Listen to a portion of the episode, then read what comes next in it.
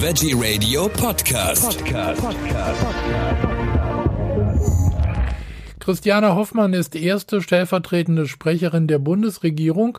Hoffmann studierte Slawistik, osteuropäische Geschichte und Journalistik in Freiburg, Leningrad und Hamburg.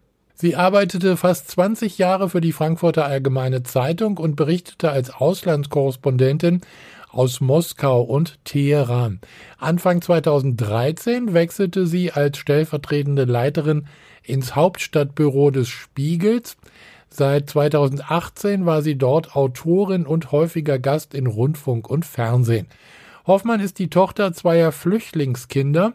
Ihre Vorfahren väterlicherseits stammen aus Schlesien, die Familie ihrer Mutter aus Ostpreußen.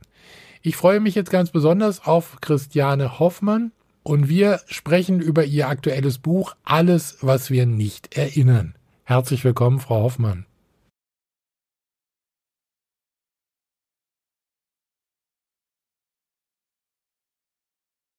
Ja, hallo, guten Tag. Frau Hoffmann, Sie lesen zugunsten der Shelterbox aus Ihrem Buch Alles, was wir nicht erinnern.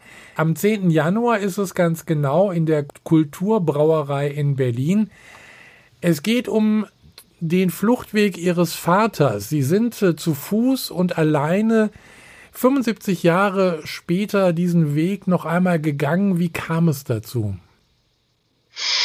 Ja, die, die Flucht meines Vaters hat mich im Grunde mein ganzes Leben seit meiner Kindheit beschäftigt. Er ist 1945 in den letzten Kriegsmonaten im Januar, Februar, März mit dem Treck seines Dorfes etwa 550 Kilometer von der Oder, also einem Dorf in Schlesien, bis ins heutige ähm, Egerland, also in, in in der heutigen Tschechischen Republik ähm, geflüchtet.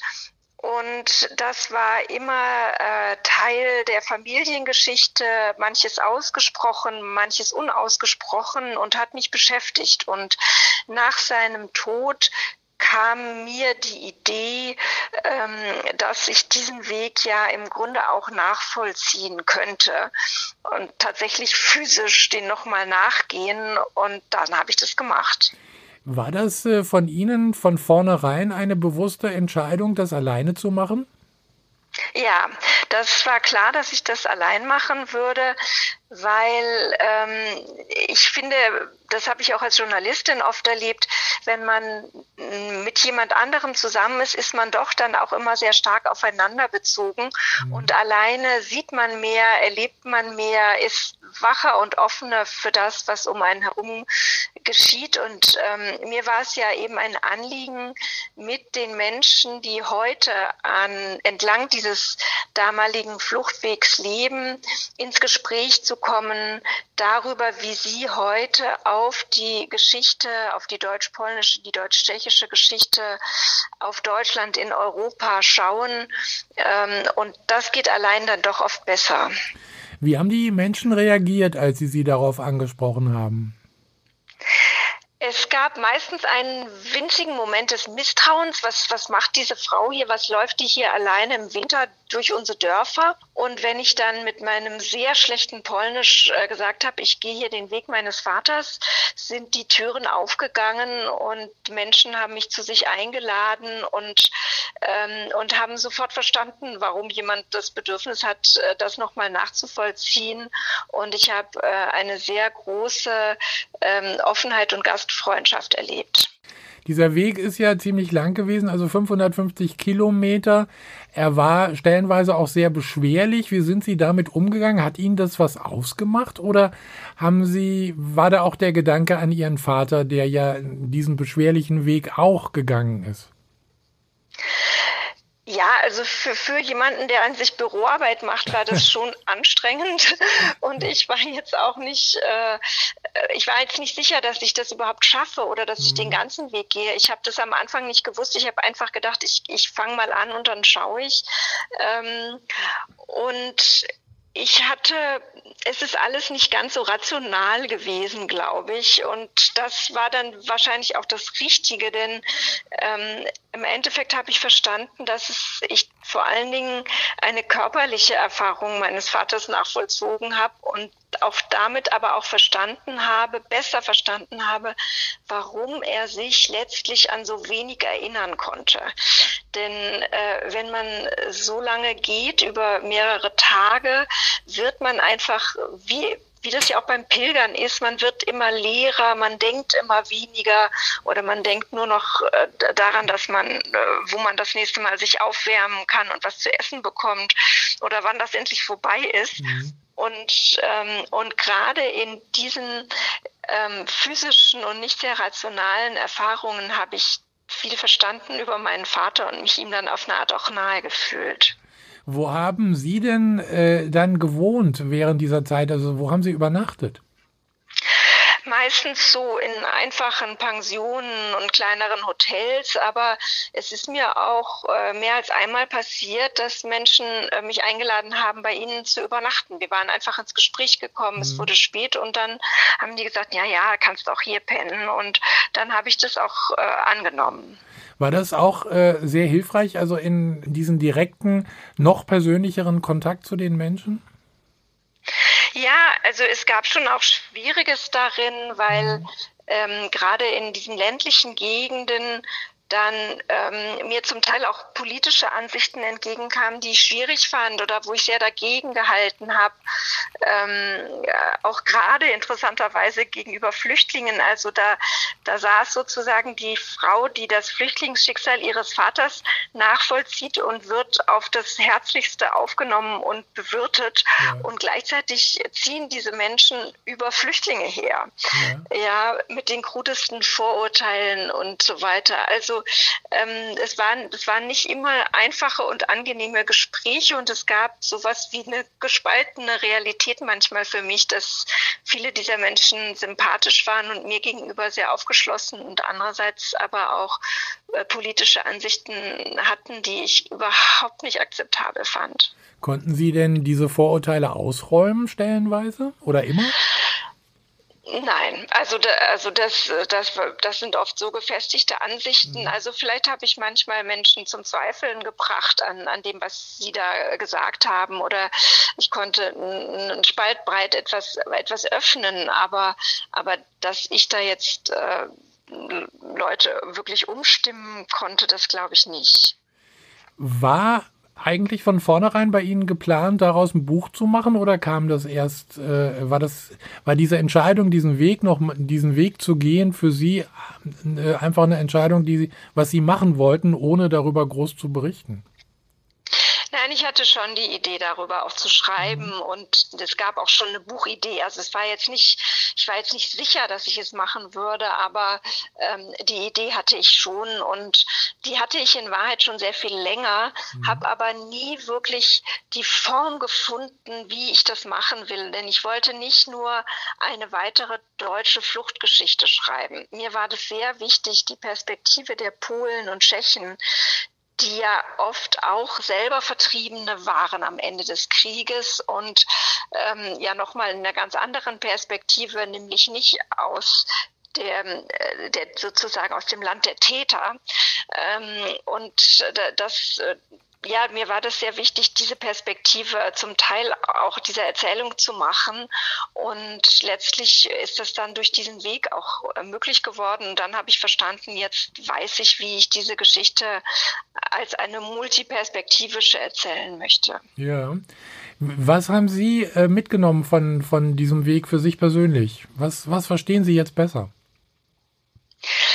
Ja, wie gesagt, ich verstehe besser, warum mein Vater sich so wenig erinnert hat.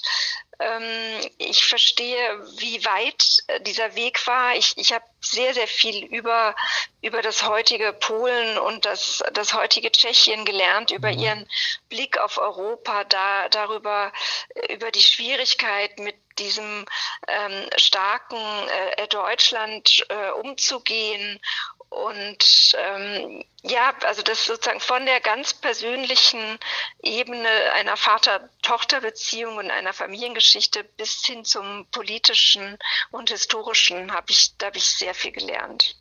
Also ich habe sehr häufig äh, gehört, äh, dass äh, manche polnischen Bürger jetzt nicht ganz so offenherzig reagieren, wenn Deutsche sozusagen in, in ihr Ort, in ihren Ort kommen.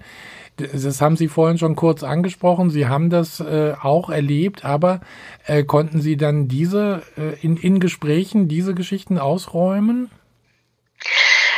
Ja, ich war ja schon vorher mehrfach in dem Geburtsort meines mhm. Vaters gewesen und ähm, hatte dort Kontakt auch zu der Familie, die heute auf dem ehemaligen Hof meines Großvaters lebt. Mhm. Und die, wir hatten sogar schon in den 70er Jahren in Wahrheit dorthin Kontakt, als ich noch Kind war. Und die sind uns immer mit einer großen Offenheit begegnet. Mhm. Und ähm, insofern, ähm, ich, ich äh, nehme nehm das wohl wahr, dass es sehr, sehr lange Ängste gab, dass ähm, die Deutschen alle Revisionisten sind und dass die Leute, die kommen, in Anführungsstrichen ihre Höfe wieder haben wollen. Und ich habe auch wahrgenommen, dass es, wie schwer das war für die polnischen Familien, die ja selbst ihre Heimat ähm, in, meistens in der heutigen Westukraine verloren hatten, dort anzukommen, äh, von wo die Deutschen wiederum geflüchtet waren. Und dass es dieselben Geschichten waren von, von Heimatverlust ähm, und so weiter.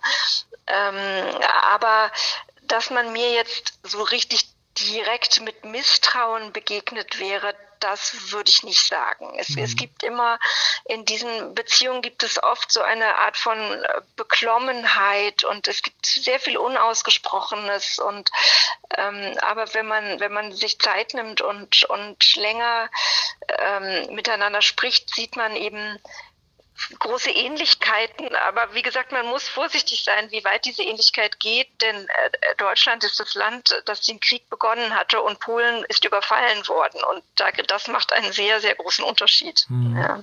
Ich will nochmal zu dem Hof zurückkommen. Also Sie haben es gerade gesagt, Sie waren als Kind ja auch schon mal da.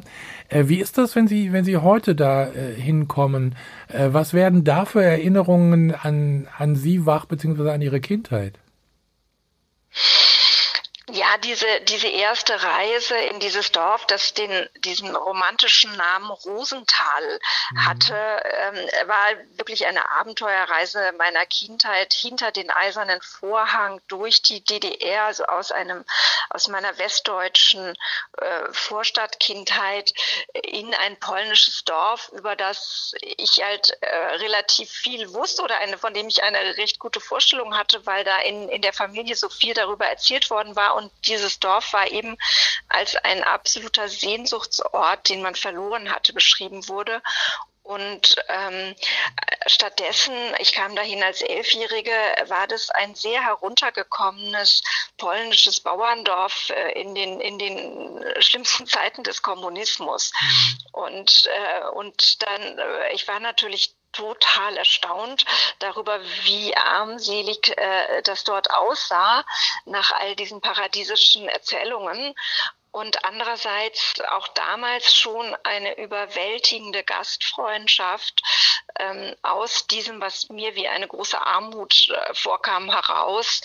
Ähm, und das war der, der stärkste Eindruck damals. Meine ersten Reise war der stärkste Eindruck, war diese äh, Gastfreundschaft gegenüber wildfremden Menschen, die, ähm, die einfach in unserer äh, deutschen Kultur so nicht vorkommt, würde ich sagen, und nicht, nicht verständlich ist. Ja, ja. ja. Ich habe schon gesagt, Sie lesen jetzt äh, in der nächsten Woche aus Ihrem Buch und äh, hinterher wird es auch eine Fragestunde geben. Was, was kommen für Fragen auf, äh, nachdem die Leute Ihr Buch gelesen haben, beziehungsweise von Ihnen was gehört haben?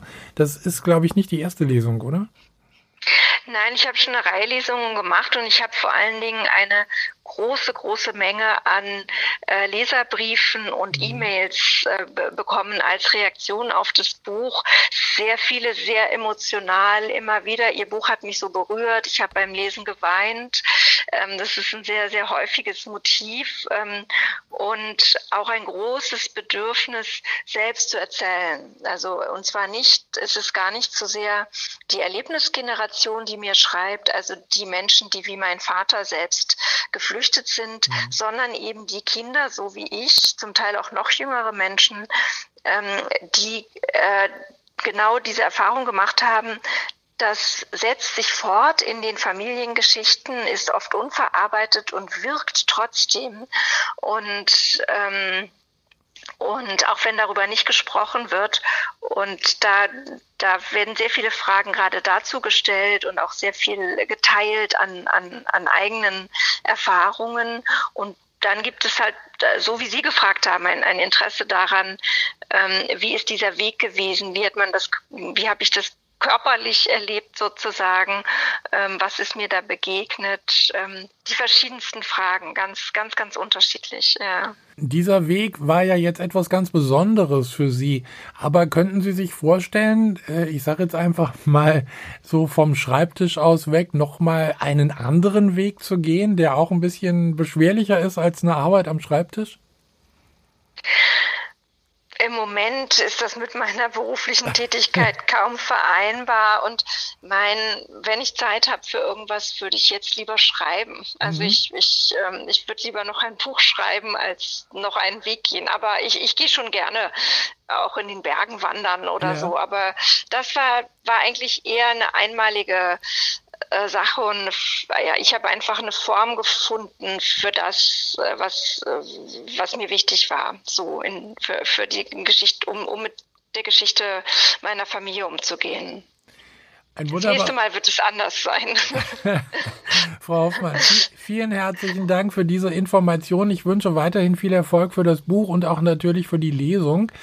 Danke sehr. Vielen Dank für Ihr Falls Interesse. Sie Interesse ja, bekommen haben sollten an der Lesung, sie findet danke, statt, wie schon gesagt danke. vorhin, ciao, ciao. im Beitrag am kommenden Dienstag, dem 10. Januar 18.30 Uhr ist Einlass, 19.30 Uhr beginnt die Lesung.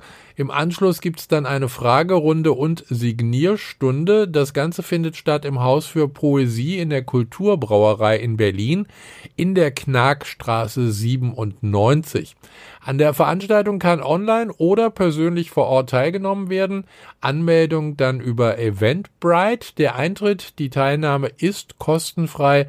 Um eine Spende wird gebeten.